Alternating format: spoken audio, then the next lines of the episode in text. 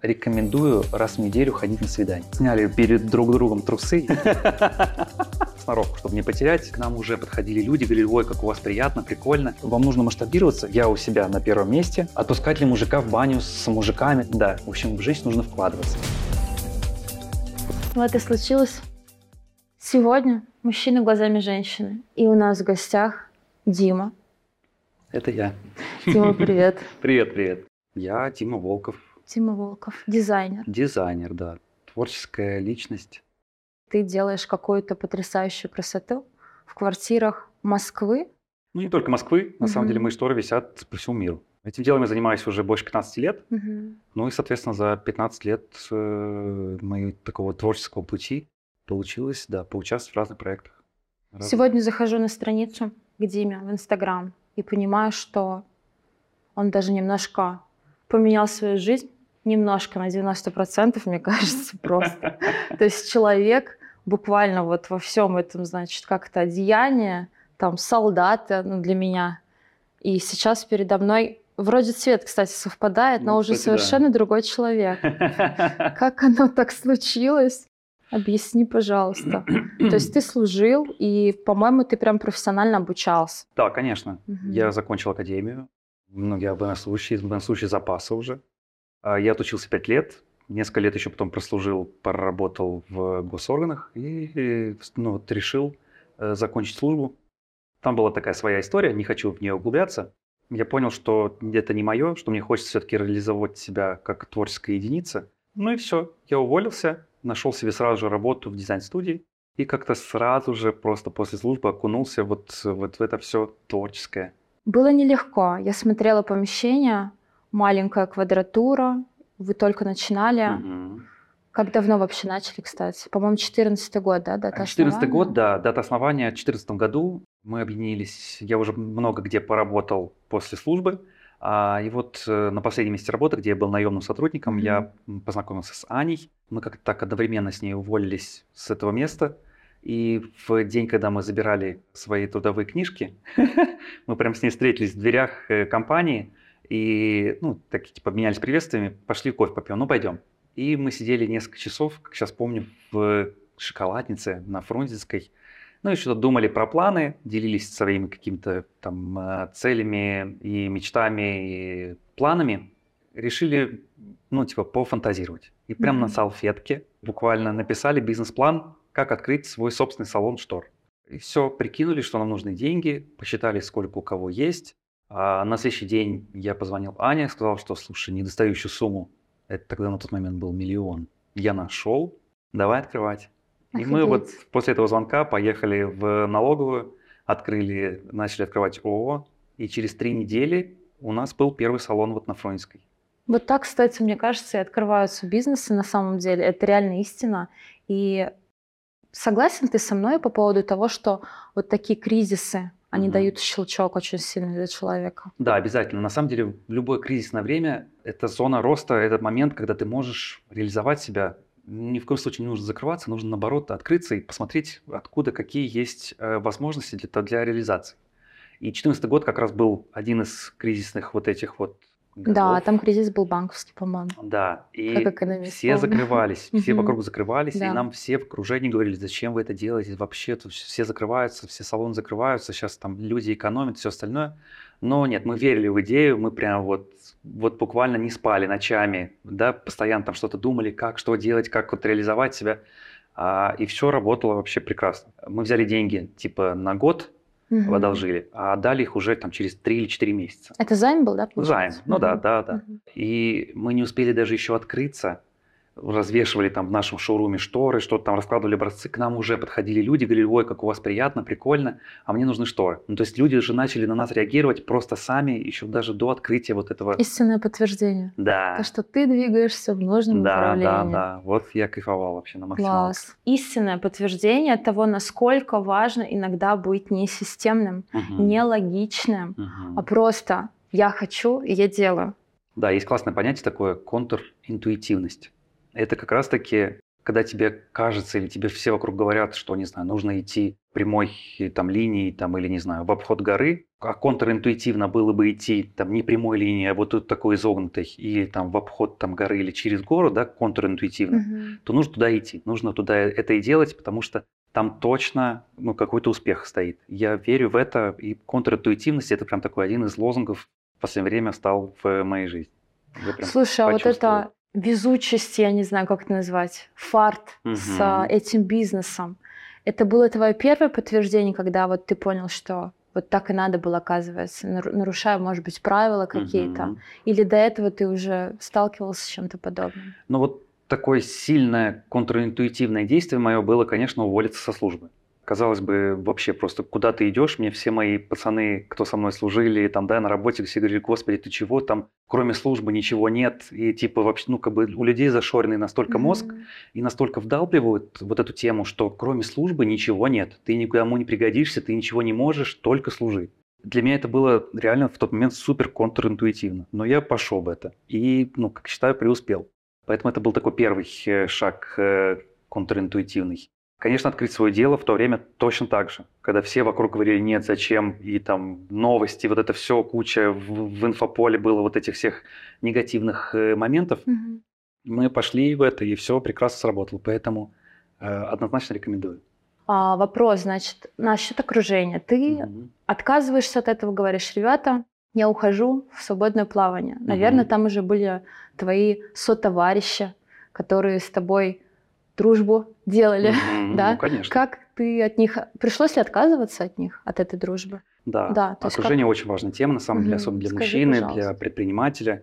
Это прям супер важно, это прям такая база, основа успешного человека, Мгм. я считаю. Мне вообще по жизни с окружением очень сильно везет. Мгм. А Еще начиная со школы, э, у меня был достаточно дружный класс, мы до сих пор общаемся, встречаемся, хотя уже прошло больше 20 редкость. лет. В академии, когда я учился, у нас тоже образовался костяк, вот друзей, да, вот мы в десятером москвичей начали учиться, и в десятером мы дошли до конца обучения и до сих пор дружим. Уже прошло тоже там около 20 лет со дня окончания э, академии. Мы до сих пор дружим. Нет, это реально редкость, кстати. Да, поэтому, когда я уволился со службы, Мгм. мне не приходилось ни с кем там прощаться, как там менять свое окружение или еще что-то. А, да, их стало чуть-чуть меньше, потому что, ну, я был занят там своей работой, проектами и так далее. Я часто начал мотаться по там разным городам и странам. Мне не, не всегда удавалось просто с ними встречаться, когда они встречались. Но я ни в коем случае их не удалил из своего окружения. То есть они со мной до сих пор реально. Кстати, я тебя перебиваю, хочу спросить про не удалил. А, Есть такое правило, что наш доход соответствует среднеарифметическому Мгм. пяти людей, с которыми мы регулярно общаемся. И тут получается такая история. Ты как бы возвращаешься к своему доходу, вспоминаешь, с кем ты коннектишься чаще всего. Есть желание, может быть, почистить свое пространство. Мгм. Как ты считаешь, вот в твоей жизни вообще дружба или я готов отказаться, потому что я понимаю, что с этими людьми я двигаться дальше не могу. Может быть, Мгм. они уже не актуальны. Нет, на самом деле я не ценю людей по их достатку.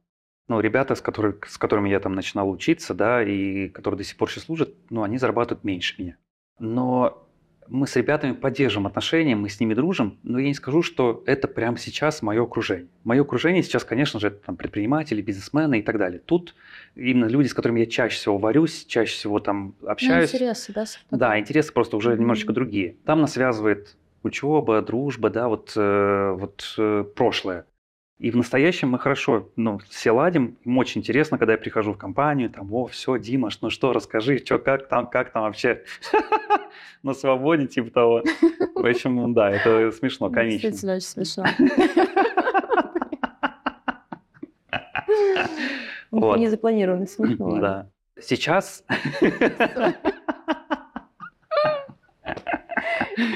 Да. Надо что-нибудь серьезное сейчас спросить.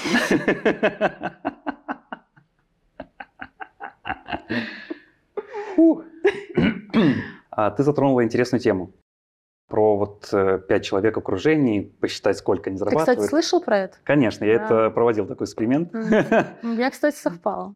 Но у меня сейчас я уже вот посчитал нынешнее свое окружение, а у меня ну практически совпало. Они, слава богу, выше Да, это про то, что... рост. Да, да, да, вот эта да. дельта остается. Поэтому это супер круто. Мгм. И есть куда расти, есть куда стремиться. Значит, ты в правильном окружении, когда э, в- ну, в компании людей люди, там, которые успешнее тебя, Мгм. больше зарабатывают, если ты к этому стремишься. Поэтому э, это классная тема. Сейчас у меня окружение как раз-таки такое, с которыми мне хочется расти. Какой совет ты бы дал нашим зрителям, которые хотят сменить окружение, но им это тяжело? Вы знаешь, из чувства долга. На самом деле, ну, э, я, я даже больше скажу тебе, почему люди не меняют Да, окружение, скажи. не выходят чаще Мгм. всего, потому что боятся. Да. Есть такое, типа, вот, ну что я приду в эту компанию, они там все круче меня, а что я, зачем я им нужен, там и так далее. Я сам сталкивался с такими вопросами. Но когда я начал входить в эти компании и в открытую им говорил, что слушайте, ну как бы, блин, я вот там зарабатываю меньше вас, я не такой успешный, там или еще что-то.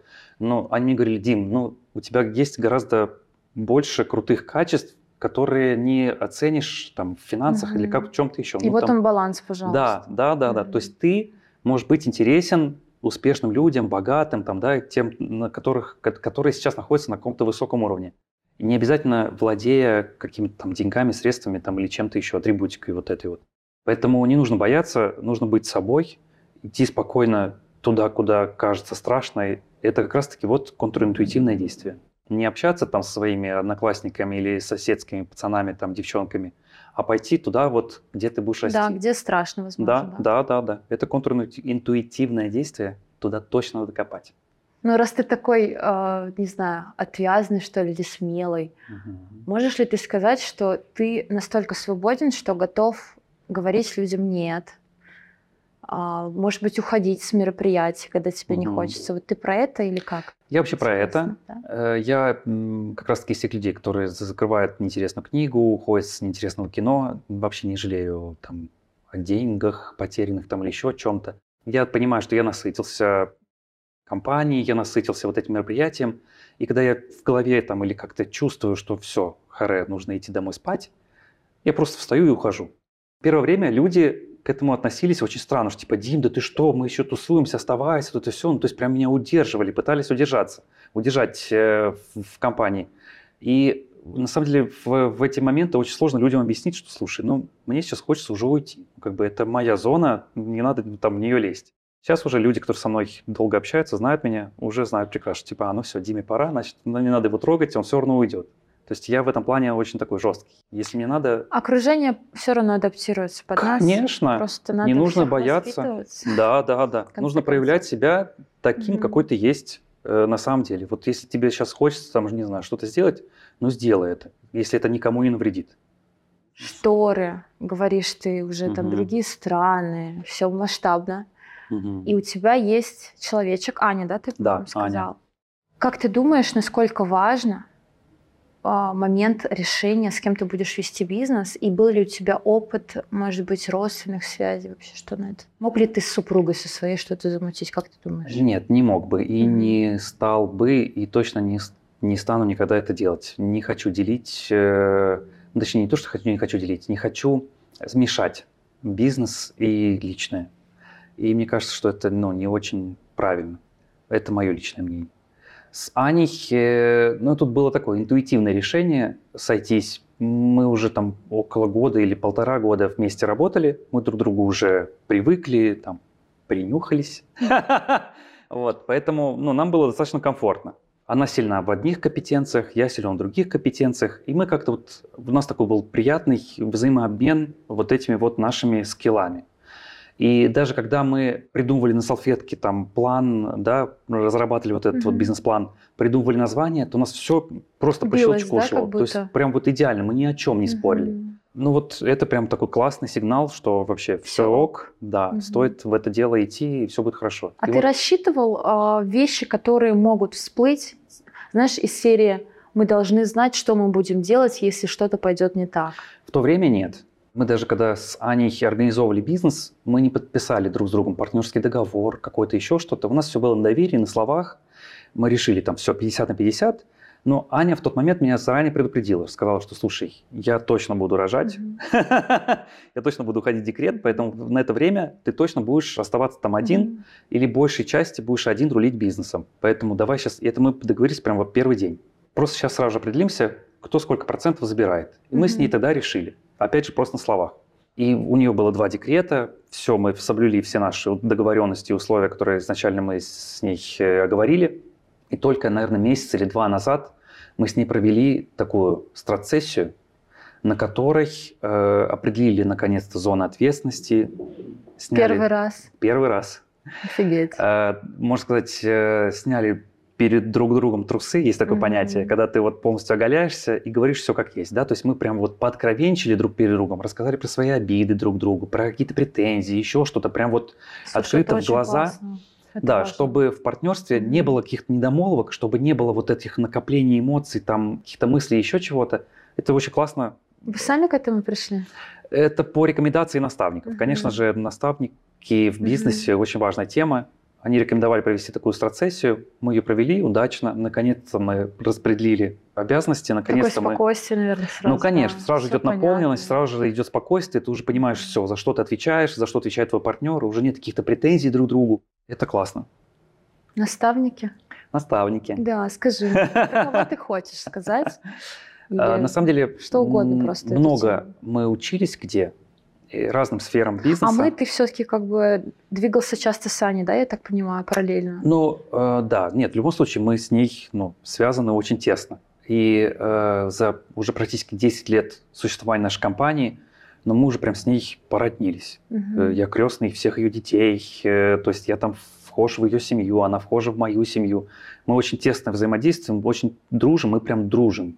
То Кстати, есть... смотри, интересно, все-таки ты говоришь, породнились, получается, история с тем, когда мы изначально родственники, мы входим в бизнес, она как бы вроде не работает. Да. Но если ее соблюсти и найти подходящего тебе человека, то запросто в итоге это станет и семьей, как будто бы, да, частично. Ну, может быть. Но у нас э, что с Аней ну, хорошо, что мы поработали вот и разъезжаемся по разным ага. домам. Понимаешь, если бы мы еще при этом ехали бы в один дом и воспитывали одних детей, mm-hmm. убирались в одном комнате, там, одной квартире и так далее, но точно был бы скандал. Угу. Это я за себя говорю. Просто хорошо себя знаю. Да, поэтому слава богу, что мы разъезжаемся по разным местам. Угу. Я все-таки категорически против э, мешанины бизнес и отношения, личная жизнь.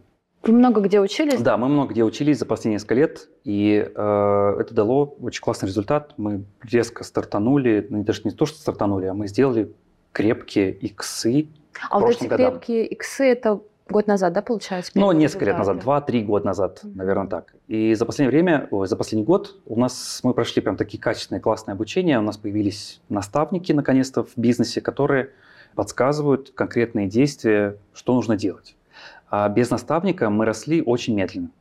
После появления наставника мы начали расти прям кратно. Ну, то есть наставник – это как тренер у футбольной команды, это как тренер у боксера там, или у любого другого согласна. спортсмена – без Ты наставника мог бы здесь нельзя. посоветовать, да, что вот может даже рассрочку, да, людям взять. Все-таки для бизнеса же это, да, то есть когда мы... Угу. Я вообще не советую брать кредиты, вот угу. если мы человека берем. А для бизнеса как бы можно. И здесь, получается, ты инвестируешь, но это окупается, правильно? Конечно, ты же инвестируешь в себя, угу. инвестируешь в развитие своего бизнеса, и, конечно же, это окупается. Я тоже против кредитных историй, там, рассрочек и всего остального. Э, лучше притормозить, подзаработать, так, да, и влиться в эту историю. Э, потому что ну, большинство, конечно, наставников, они не бесплатны. Но при этом, если ты сейчас не имеешь денег, не знаю, там у тебя нет сейчас ресурсов, да, э, для того, чтобы оплатить там наставника, коуча какого-то, ты можешь совершенно спокойно в открытую, бесплатно пойти к людям там в твоем окружении. Может быть, ты знаешь людей, которые там не находят в твое окружение. Когда только я нашла Диму, одно из его сторис было, что кто-то ему просто написал, можно я с вами похожу. Угу. Вот, пожалуйста. И как да, бы... да, есть такая классная техника хвостик. Ну, это же супер. Да, да, да. Когда предприниматели ходят было друг другу желание, в гости. Да? Конечно. И я никому не отказываю. Угу. Пожалуйста, welcome, приходите. Для меня какая разница? Со мной человек просто сидит, проводит время, он смотрит, как я работаю. В промежутках э, между там, э, встречами там, или какими-то делами он может задать мне любой вопрос, угу. и я легко на него отвечу. И я точно так же ходил к другим предпринимателям, которые выше меня, больше, у которых бизнес. И они с удовольствием со мной делились. Главное просто обратиться к человеку по-человечески. Ну, типа сказать, там, слушай, у тебя классный бизнес, я вижу, ты там классно работаешь, я хочу так же, можно я проведу с тобой день? Просто, пожалуйста, буду хвостиком за тобой ходить, посмотрю, как ты живешь. Все, Сколько человек действий легко. не делается, да, из-за страха? Конечно, вот эти страхи, блоки Кто какие-то. обо мне что подумает? Да, да, да кто да. я, да кто он? Да, да, да, да. Вот вообще нужно выкинуть из головы эти мысли и быть открытым к миру и людям. По поводу штор. Мгм. Я такая, значит, сижу и думаю, хочу заказать шторы. Хочу обратиться к тебе. Мгм. Что мне нужно сделать? Слушай, на самом деле очень просто. Есть куча открытых источников, через которые можно связаться с моей компанией, либо со мной напрямую. В Инстаграм тоже. да? Инстаграм можно спа- спокойно писать мне в директ в нашей э, в Инстаграм нашей компании, э, не знаю, либо через сайт оставить запрос. Ну, самый простой способ написать, наверное, А все-таки. ценник какой у вас? Как бы Слушай, мы работаем в среднем выше среднего Мгм. ценовом сегменте. Как-то мы для себя определили такую целевую аудиторию. Средний выше среднего. Кстати, смотри, как определяется целевая аудитория? Исходя из того, что ты делаешь и как кто это будет забирать? Или ты сначала делаешь фокус на человека, с которым ты хочешь работать, и подстраиваешь под него свой продукт. То есть, например, ты хочешь работать с випами, да, так Мгм. называемыми. Ты понимаешь, что ты не дотягиваешь, и ты заставляешь как бы себя дорасти до них. Мгм. Или ты оцениваешь по факту, что ты умеешь, что ты делаешь, Мгм. и направляешь это, соответственно, соответствующим покупателям. Да, вот второй вариант, мне кажется, более верный, когда ты обладаешь теми компетенциями, да, за которые люди готовы будут платить, да, или там набором тех качеств, если ты уже обладаешь, за которые люди смогут заплатить там ту сумму, которую, о которой ты фантазируешь, то да. Себя натягивать э, как-то вот, мне кажется, это такой обман. Мгм. И себя обманываешь, Выше и, головы, да, и клиента обманываешь. Я против вот этой истории. Лучше начни тогда делать ну, по своему уровню, а дальше уже докручивай, учись, еще что-то делай, набирайся опыта, чтобы шагнуть в следующий этап. Не надо прыгать реально выше головы. То есть я пишу, со мной связывается какой-то менеджер, наверное, да? Да, у нас э, не просто салон штор, у нас это бизнес. Мгм. И отличительная черта нашего, нашей компании от большинства салонов штор, что у нас есть отдел продаж, у нас есть отдел декораторов, у нас есть отдел установщиков, навесчиков. Ну, то есть у нас прям все сегментировано, все структурно. Первый, с кем ты связываешься, кто связывается с тобой, как с заказчиком от нашей компании, это менеджер. Он с тобой на связи 24 на 7, он про все вопросы тебя проконсультирует, все тебе расскажет, договорится с тобой о встрече. Но на встречу к тебе приедет уже декоратор. Это профессиональный э, человек, декоратор. Он приезжает с образцами, он на месте все смотрит, оценивает, предлагает тебе варианты, сразу же показывает тебе образцы, придумывает тебе дизайны, как все это могут, может выглядеть. Ну, то есть такая классная творческая работа как раз с нужным человеком. После того, как вы все согласовали, все выбрали, декоратор уже приезжает в офис, рисует эскизы, делает расчет, сколько нужно ткани, сколько это все будет стоить, там все, все продумывает, придумывает, все это оформляет в красивое коммерческое предложение, а, и менеджер уже тебе его отправляет и продает. То есть менеджер у нас занимается привлечением клиентов, да, их там удержанием и продажами. Да, менеджер по продажам. сопровождение, да? Да. продажи, да? Декоратор занимается только своей функцией, Мгм. он только придумывает, А считает, рисует. Если я хочу к Диме, куда мне?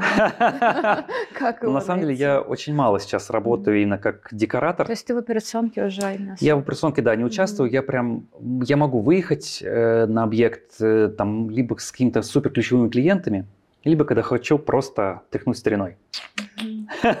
Мгм. Ну, типа Классно. там, да, немножечко как бы э, сноровку, чтобы не потерять, знаешь, э, нужно периодически себя э, вот погружать во все эти процессы. Ну и плюс я периодически выезжаю сам на встречи, чтобы ну, держать все таким контролем, посмотреть, насколько все работает, может быть, где-то что-то доработать, какие-то вот этапы нашего взаимодействия с клиентом, с заказчиком. Но, если что, и меня можно тоже увидеть на Всё-таки встрече. можно. Можно, можно. Команда большая, кажись, сколько? 10 человек? меньше, Нет, уже больше? 30 человек. У нас сейчас Офигеть, 30 человек в 30. команде. Мгм. Да. То есть, э, получается, какие-то должности уже дублируются, да? Конечно. У нас отдел продаж, у нас даже два отдела продаж. В одном отделе продаж сейчас 4 человека или 5, во втором отделе продаж 3 человека. Первый отдел продаж занимается лидогенерацией. Они ищут новых клиентов, новых партнеров. Да, второй отдел продаж занимается обработкой уже этих входящих заявок. То есть мы даже разделили отдел продаж, чтобы люди... У нас такой конвейер. Каждый на своем месте занимается только своим делом, только своей зоной ответственности. Мгм. Есть отдел декораторов, там сейчас 6 человек. Есть отдел установки навесок, там 4 человека. Есть менеджер по закупкам, есть HR, есть бухгалтер. Ну, то есть у нас прям, это прям компания. Тяжело было найти людей. А вообще в последнее время реально тяжело. Ищутся люди, э, потому что с последними событиями, да, был большой топ людей, э, много компаний э, перестали работать. Сейчас, я так скажу, сейчас рынок не работодателя, а рынок искателя. Mm. То есть они сейчас сидят, они выбирают, они да? выбирают какую компанию я пойти, они ищут себе лучшие условия и так далее, реально. Но вот тебя-то сейчас... все выбирают. Или ну, на самом деле нет. Нет? Не все выбирают, вообще очень сложно, очень Вообще, тяжело. Конечно, когда они уже приходят, доходят до кабинета, общаются лично со мной, э, да, ну там происходит реально какая-то магия, и все, я могу рассказать красиво, качественно про нашу компанию, про нашу работу, тут уже мы начинаем выбирать. Но чтобы они дошли до меня, до моего кабинета, тут сложно работать. Угу. HR, конечно, приходится там Я поняла, сладко. то есть поэтапно все. Да, да, да. И когда мы с Аней несколько лет работали только вдвоем сами, у нас были ассистенты, там помощники, да, был установщик водитель, но с клиентами со всеми мы общались сами. И все знали, что типа, о, если за шторами, только Аня с Димой. И тут на одном из обучений нам говорят, так, все, вам нужно масштабироваться, ищите себе декораторов. И мы с Аней просто были в шоке. Как это так? Как-то мы наших клиентов можем доверить как кому-то другому. И у нас прям было сопротивление жутчайшее, Это нанимать очень, первых людей. Тема для всех, да. да, первых людей мы нанимали просто с таким скрежетом, и нам так это было сложно. А самое интересное, что я бы хотела добавить, уровень твоего недоверия угу. провоцирует людей на ошибки. Конечно. Ты сам не понимаешь, как это происходит, потому что ты в любом случае будешь подтверждать свою гипотезу. Да, да, 100%. да, да, да. Поэтому нужно реально. Вот сейчас ко мне иногда приходят люди там за советом, да, еще что-то из нашего же бизнеса, и которые так же, как мы в свое время работали сами на себя, и сами и декораторы, и все, говорю, ищи срочно себе людей, хватит сам самому или самой ездить. И я вижу в глазах точно такой же испуг, как был у меня. Вот я пытаюсь их, э, да, растормошить, уговорить. Ну а что основное все-таки? Когда уже человек дошел до твоего кабинета, все, фортуна на его стороне. Ну, на самом деле здесь, конечно же, э, интуиция. Потому что, смотри, по идее, большая часть работы уже сделана HR, угу. да? И ты просто уже по чутью, да. как бы, да? Да, да, да, да, потому что не HR приносит угу. уже описание, Доказательство того, описание что человека, да, да, да, да. То есть угу. он уже провел с ним одну, или там, может быть, несколько встреч, уже провел, э, дал ему какой-то тестов заданий и так далее. То есть до меня доходит человек, уже прошедший все вот эти этапы. Угу. Я уже чисто в общении, в, в каком-то интуитивном таком понимании, да, э, контактирую с человеком. И понимаю, мой, не мой, сработаемся, не сработаемся, нравится он мне, не нравится. И я на всех собеседованиях говорю одну и ту же вещь, на самом деле. И особенно, когда я принимаю людей уже в, к себе в компанию, в команду, я им говорю, что для меня важно три составляющие, на что я обязательно обращу внимание. Это твоя лояльность, ко мне лично и к компании. То есть насколько ты компанию любишь, насколько ты дорожишь нашим продуктом, сколько ты любишь меня, как руководителя своего. Это на входе в организацию. Это да, это я вот при оформлении говорю, что я на это буду всегда обращать mm-hmm. внимание, на третий пункт. Я это обязательно почувствую, если вдруг это чувство куда-то пропадет или как-то оно изменится. А второе – это э, результат. Какой результат ты приносишь э, нашей всей команде, нашей компании на своем рабочем месте.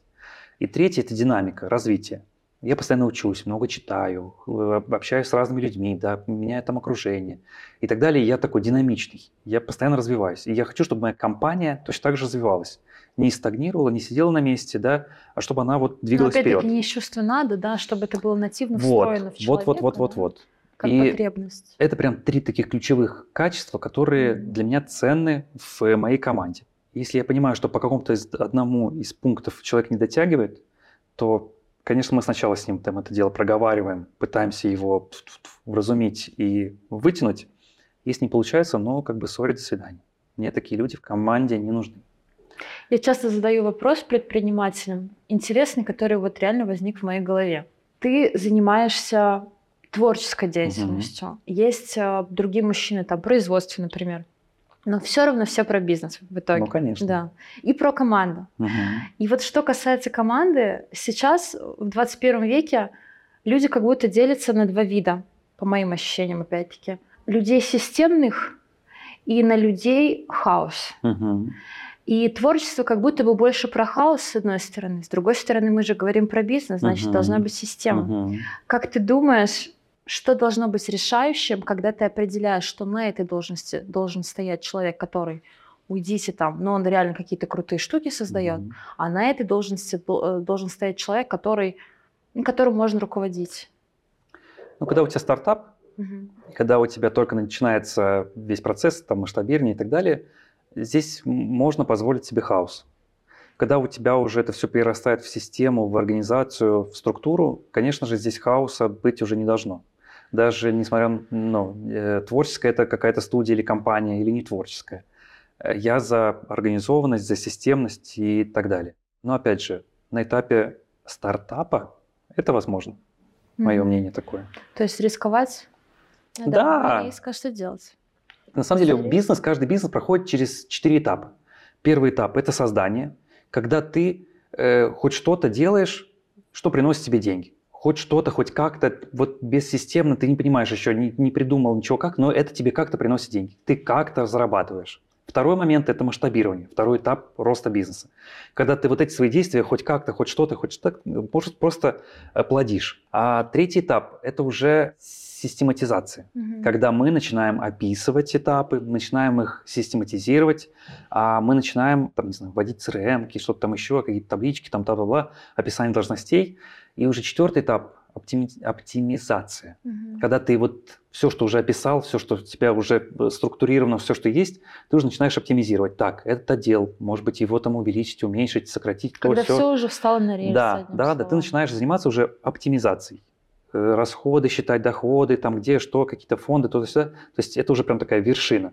И есть очень такое важное заблуждение и частая ошибка предпринимателей, когда они на первых этапах на этапе открытия бизнеса и масштабирования начинают все описывать, вводить какие-то регламенты, еще что-то. Вот здесь это вообще не нужно делать. Но еще ничего не произошло, да, получается? Ты уже нет, ты... ты у тебя машина едет, ты зарабатываешь деньги, ты нанимаешь людей и все остальное, но еще у тебя идет процесс масштабирования. Вот здесь еще рано, реально рано делать регламенты. Ты еще не набил шишек, ты еще не понял, где что как делать. Ну, то есть и ресурс, получается, тратишь на да, это свой. Да, да, да. Вместо да. того, чтобы идти и делать вот. просто. Да, да, да, да, да, да, абсолютно так. Но когда ты уже все понимаешь, что машина едет, что все, там, количество людей ты набрал нужное, что все на своих местах хоть как-то, хоть что-то, но делают правильно, приносят деньги, все ок, а тогда уже все, мы начинаем заниматься вот э, систематизацией.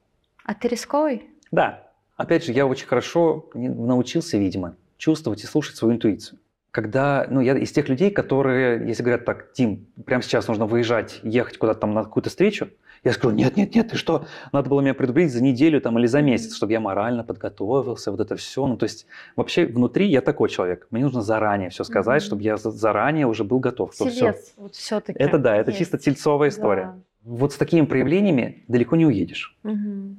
И Поэтому ты борешься, да, теперь? Я не то что борюсь, я начал прислушиваться к себе. И я вот начал чувствовать тело, начал чувствовать какие-то вот отклики, когда мне что-то говорят, типа, Дим, надо прямо сейчас поехать куда-то.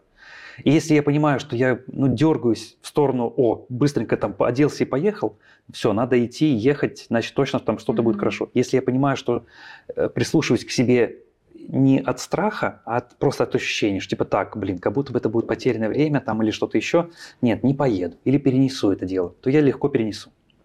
Поэтому я такой, не знаю, 50-50, рисковый. Но ты не в браке сейчас. Нет. Ты не в браке. Про брак тогда, просто про семью. Смотри, мы поговорим Хорошее про дело браком не называют. Да. Мы это запишем. Так, а, значит, риск. Ты одиночка. Да. Я не одиночка, одиночка. Но бывают мужчины, которые приходят, там трое детей, пятеро, десятеро, не знаю, там много-много детей. И все разные, все с разными устоями кто-то буквально, я прям, знаешь, общаюсь с человеком, с мужчиной, понимаю, что ну точно есть у него там еще запасные варианты. Вот, не говорит, что я против. А, но все же, если говорить про риск, как ты думаешь, на твой взгляд, семья сильно мешает рисковать? Или она дает возможность обставить себя некой безопасностью, возможно? То есть скорее плюс или минус с точки зрения риска – угу. быть семьянином. Потому что, мне кажется, когда у мужчины как бы за плечами, допустим, трое детей те же, да, и супруга, может быть, он немножко не так много себе может позволить, угу. чтобы попробовать что-то новое или рискнуть. Не знаю, к сожалению, или, может быть, пока что к счастью, не скажу тебе на эту тему из своего опыта исходя, но просто скажу тебе, что я думаю на эту тему. А мне кажется, что для мужчины важна семья это его такой двигатель, стимул для того, чтобы расти, развиваться. Mm-hmm. И я нахожусь среди предпринимателей, да, бизнесменов, у которых э, ну, есть семьи, много детей, там, да, и они рискуют, они рисковые, потому что они понимают, что, блин, мне нужно детей кормить, мне нужно семью содержать, мне нужно там то, все 50 Это для меня прям реально вот такое топливо, двигатель. Поэтому они идут в риск легко. Может быть, даже получается больше, да? А может быть, и даже то, и больше. При этом э, они молодцы, у них есть кубышки, да, ну, то есть есть какая-то подстраховочная история, да, благодаря которой они могут легко рисковать. Они не рискуют последним, что есть. Они не рискуют там квартирой, в которой они все живут, там, или машиной, на которой они все ездят. Они рискуют тем, от чего легко можно э, отказаться в случае чего. Что не, не, не будет прям чем-то критичным. Вот это я поддерживаю. Здоровый такой риск со стимулом. Короче, можно заводить семью, судя по всему. Да, да, да. И не бояться. Мужчина, женщина, ну, как вот невозможно друг без друга, угу. кажется мне. И женщина в жизни мужчины какую роль играет, на твой взгляд? На самом деле природой так устроено, да, что мужчина и женщина вроде бы такие две противоположности, но которые обязательно должны вот соединиться.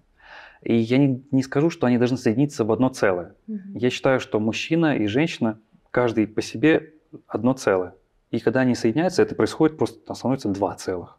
Вот очень круто, когда одно целое и одно целое соединяется. А не когда половинки-половинки или тут четвертинка, тут э, половинка. Это больные отношения. Здоровые отношения, когда два целых человека соединяются друг с другом.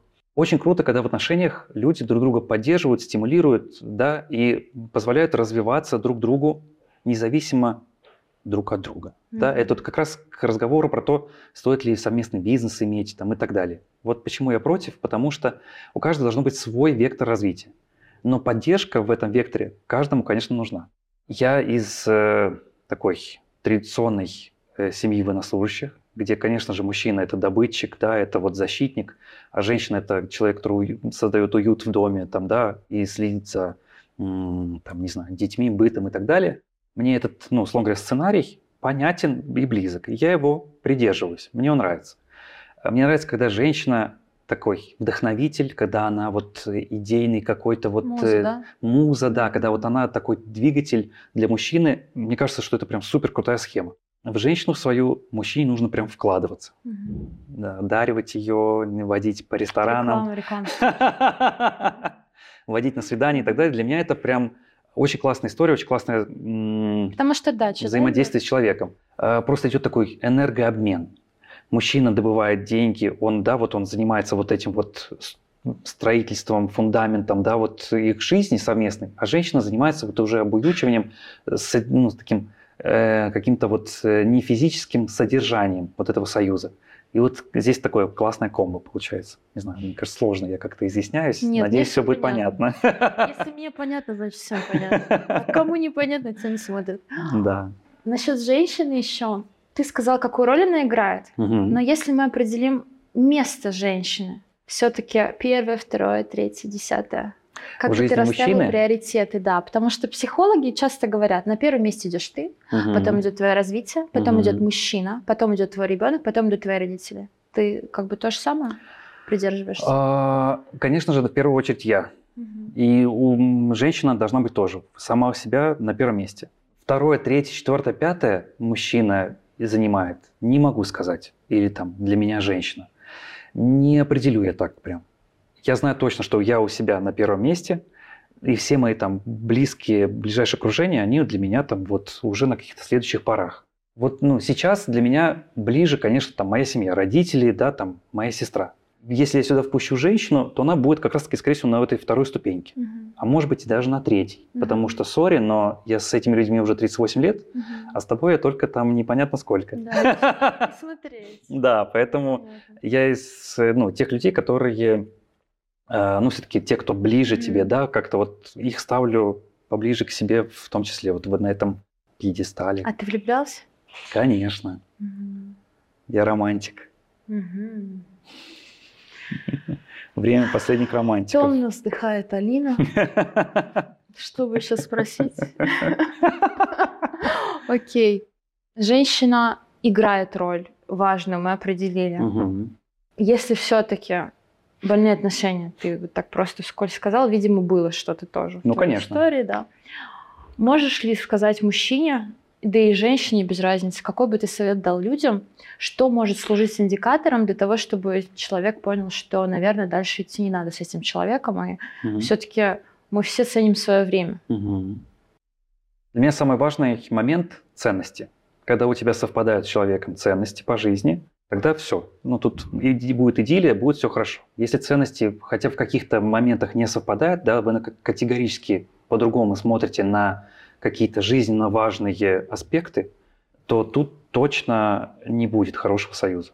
Поэтому ценности и комфорт. Вот для меня комфорт очень важен. Когда мне с человеком комфортно, дома, в ресторане, у родителей, не знаю, там в кино, в казино, да где угодно, все тогда будет хорошо. Если мне с человеком где-то в какой-то момент дискомфортно, то я понимаю, что, блин, это не тот союз, который мне хочется организовать, в котором хочется вот А находиться. сложно создать себе комфорт? Комфорт создать несложно. А Главное понимать, чего ты хочешь. Или это должно быть чем-то волшебным? Я думаю, что здесь м, 50 на 50. Мгм. ты его и создаешь, и это вот должно быть витать в воздухе. Мгм.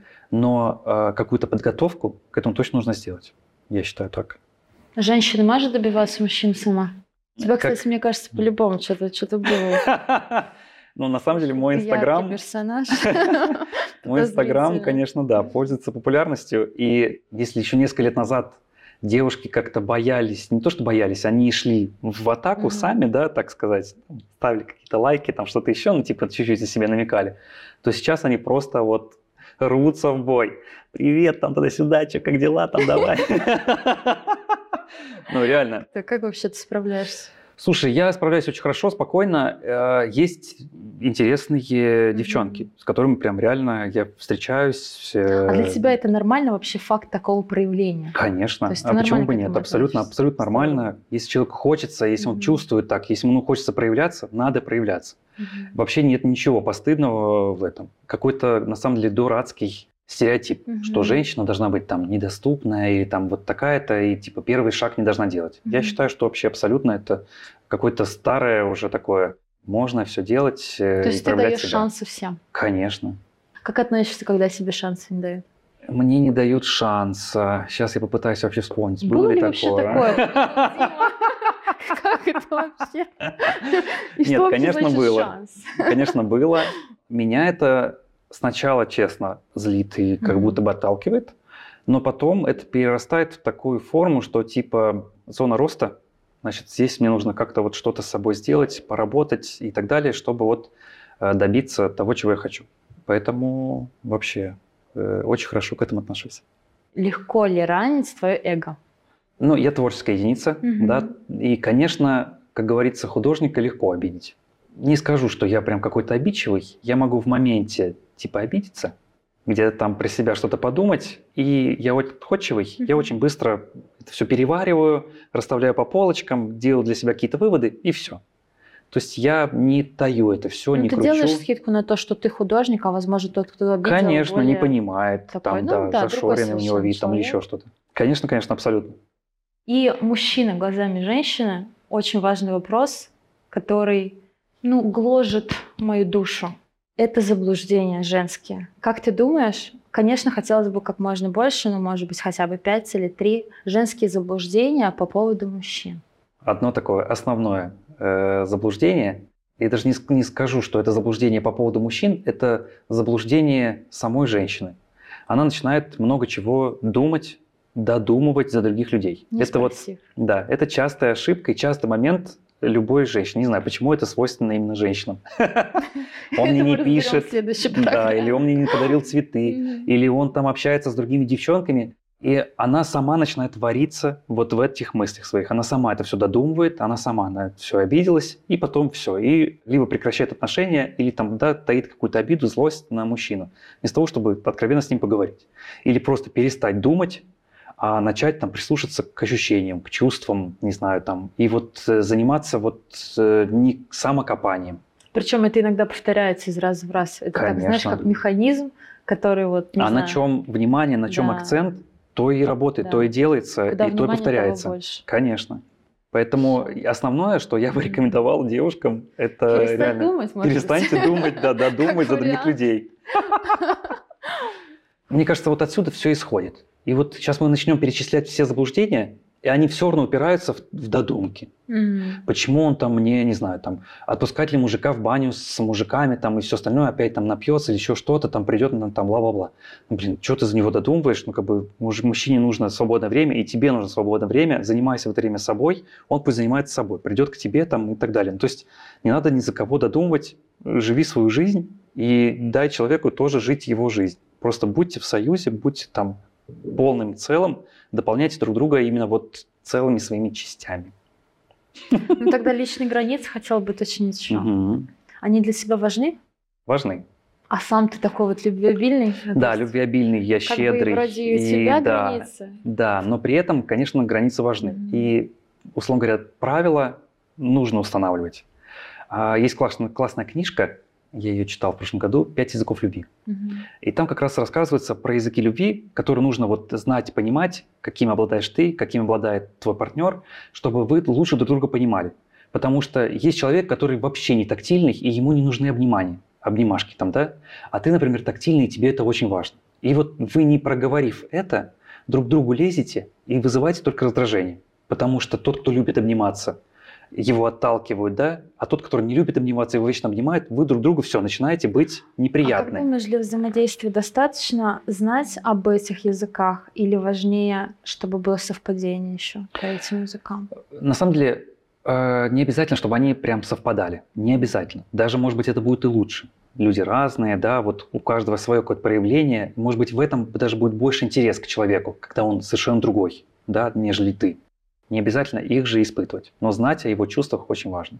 Какое чувство должно возникнуть в груди здесь, или я не знаю, где еще должно возникнуть чувство, Мгм. что, ну, не знаю, хотел бы я с ней, наверное, побыть, может быть, ну, лет 10, ну, 20. ну.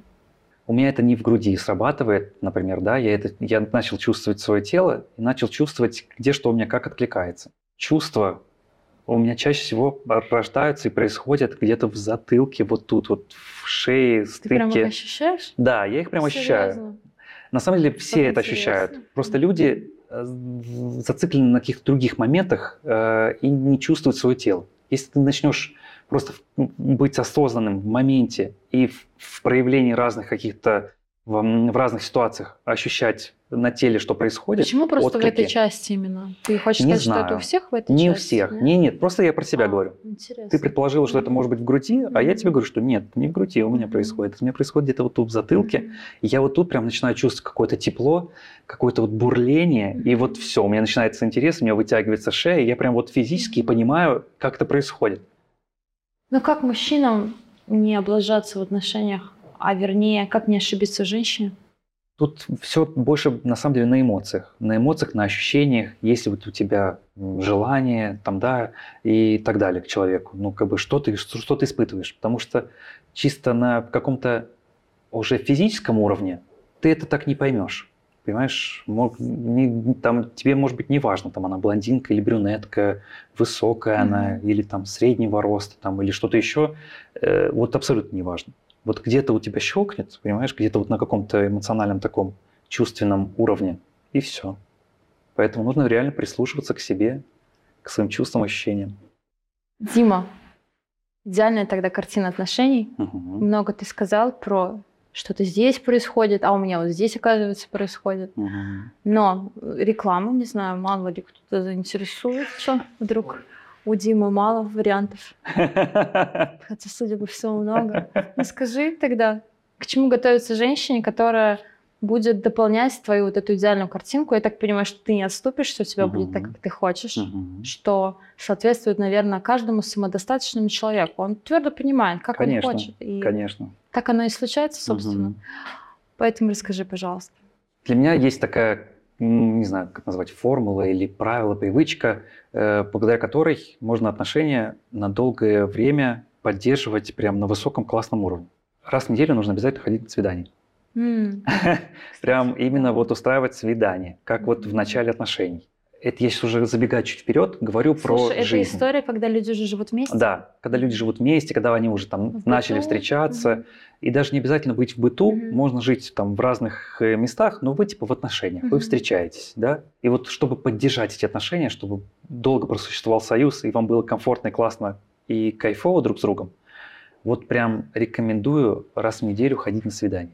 Подарки и все остальное, конечно, нужно как это все люблю. делать обязательно. Мгм. Потому что для мужчины вот это выплескивание, казалось бы, в пустоту денег, да, там на цветы, Мгм. которые испортятся, на подарки, которые там, не знаю, на конфеты, которые съедятся и так далее. Нет, это супер классная такая подпитка. Это как вот кидать деньги в бизнесе в маркетинг, да, там в рекламу. Тебе кажется, что, о нет, я лучше там сейчас миллион закину в На рекламу. самом деле там энергия. Да, а если ты эт- эти же деньги ты можешь потратить на свою женщину, она тебе принесет вот ровно больше и лучше, качественней э, ну, энергию, которая Мгм. тебе поможет дальше развиваться, расти, быть в ресурсе и так далее. В общем, в жизнь нужно вкладываться, как вот в рекламу в бизнесе.